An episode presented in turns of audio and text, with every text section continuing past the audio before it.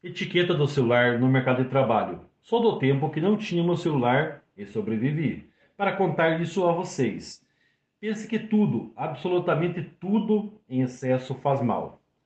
Claro que o celular é uma ferramenta muito importante para, para a participação em reuniões e durante o desempenho de algumas atividades profissionais, mas não de todas.